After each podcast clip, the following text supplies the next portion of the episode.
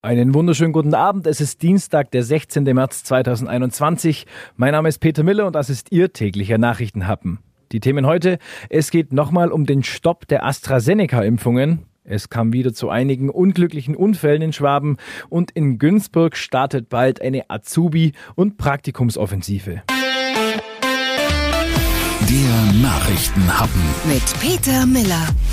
Gestern wurden ja die Impfungen mit dem Corona-Impfstoff von AstraZeneca gestoppt. Jetzt meldet sich die Europäische Arzneimittelagentur zu Wort. Diese hält den Nutzen des AstraZeneca-Impfstoffs bis zum Abschluss der Untersuchungen für größer als die Gefahren. Davon ist die EMA-Chefin Coke nach eigenen Worten überzeugt. Die EMA-Chefin sagte erneut mit Nachdruck, es gebe keinerlei Anzeichen, dass Impfungen diese schweren Fälle von Thrombosen verursacht hätten.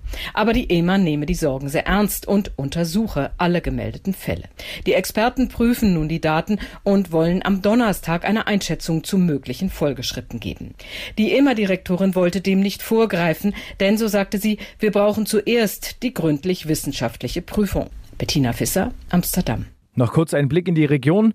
Da der Landkreis Günzburg an drei aufeinanderfolgenden Tagen den Inzidenzwert von 35 überschritten hat, gelten ab Mittwoch, den 17. März 2021, strengere Regeln zur Kontaktbeschränkung. Das teilt das Landratsamt Günzburg mit. Infos dazu, was noch erlaubt ist und was nicht, gibt es auf donau3fm.de. Der Nachrichtenhappen, der Aufreger des Tages. Heute kam es leider wieder zu einigen unglücklichen Unfällen in Schwaben. In Blaubeuren-Seisen ist ein Zimmermann schwer verunglückt. Der 42-Jährige betrat die Decke eines Rohbaus und übersah dabei einen Durchbruch. Wegen der Witterung war die Decke mit Folie bedeckt gewesen. Der Mann stürzte aus dem ersten Stock in die Tiefe und landete auf dem Betonboden im Erdgeschoss. Schwer verletzt kam er ins Krankenhaus. In Wasserburg, einem Stadtteil von Günzburg, hat ein Bagger bei Bauarbeiten eine Erdgasleitung beschädigt. Da große Mengen an Gas austraten, sperrten Feuerwehr und Polizei den Bereich weiträumig ab. Die Leitung wurde abgedreht. Verletzt wurde Gott sei Dank niemand. Da zunächst noch unklar war, ob das Gas auch in die Häuser geströmt war, führte die Feuerwehr Messungen durch. Es wurde zum Glück keine erhöhte Gaskonzentration festgestellt. Dann noch ein Fall aus Oberkochen im Ostalbkreis. Ein Einkaufswagen auf den Bahngleisen hat einen Zug beschädigt beschädigt und Verzögerungen verursacht. Wie ein Polizeisprecher am Dienstag mitteilte, stehen zwei Jungen im Verdacht, den Wagen auf das Gleis gelegt zu haben. Der Triebwerkführer des heranfahrenden Regionalzugs hatte zwei mutmaßlich zwischen 12 und 15-Jährige in unmittelbarer Gleisnähe gesehen. Einer der beiden filmte wohl sogar mit seinem Handy. Trotz Schnellbremsung überfuhr der Zug den Einkaufswagen. Wegen der Beschädigung musste er bis in die Werkstatt nach Ulm gezogen werden. Die Strecke war zwischenzeitlich gesperrt. Die rund 30 Fahrgäste